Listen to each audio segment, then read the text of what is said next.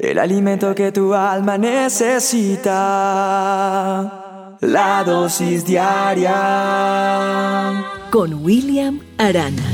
Te anhelo, te deseo. Ven, camina junto a mí.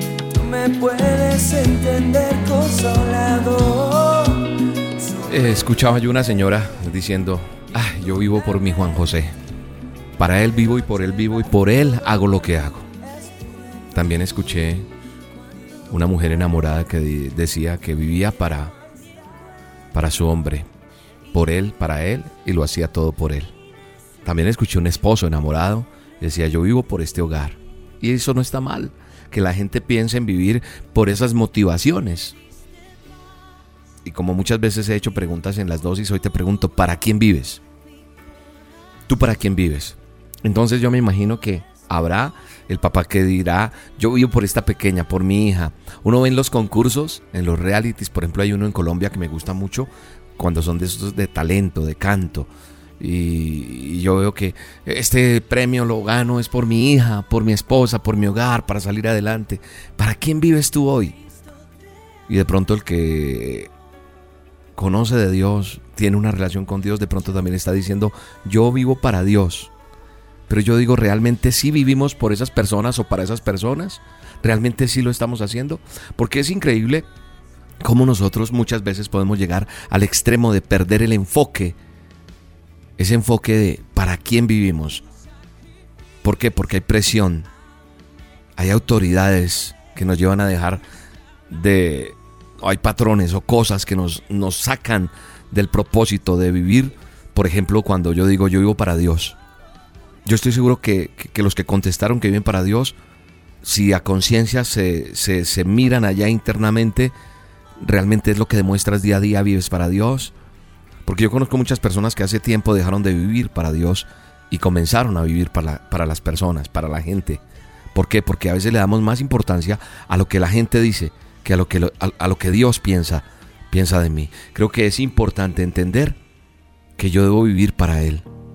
Hay etapas en mi vida y tal vez en la tuya, donde hemos vivido en momentos de nuestra vida más pendientes de lo que la gente pueda pensar de cada uno de nosotros que lo que Dios podía pensar en mí, lo que Dios pensaba de mí.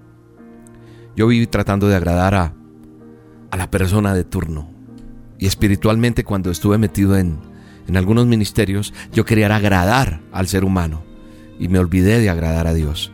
Yo sé que hay muchas personas que que viven con ese miedo del qué dirán. ¿Por qué? Porque nos importa más lo que la gente pueda pensar que lo que Dios piensa. Y hay muchas personas que están escuchando esta dosis que hacen lo imposible para quedar bien con, con ciertas personas.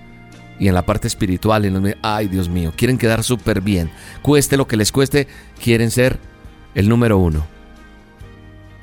Pero para esas personas nos esforzamos, pero para Dios nos esforzamos. Entonces hay otra pregunta en esta dosis.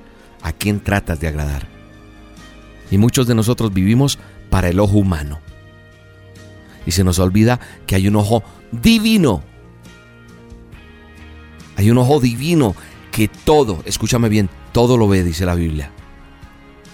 Y entonces nos desenfocamos. Nos desenfocamos. Tenemos que vivir para Dios. Tenemos que entender que la intención diaria sea agradarlo a Él en todo.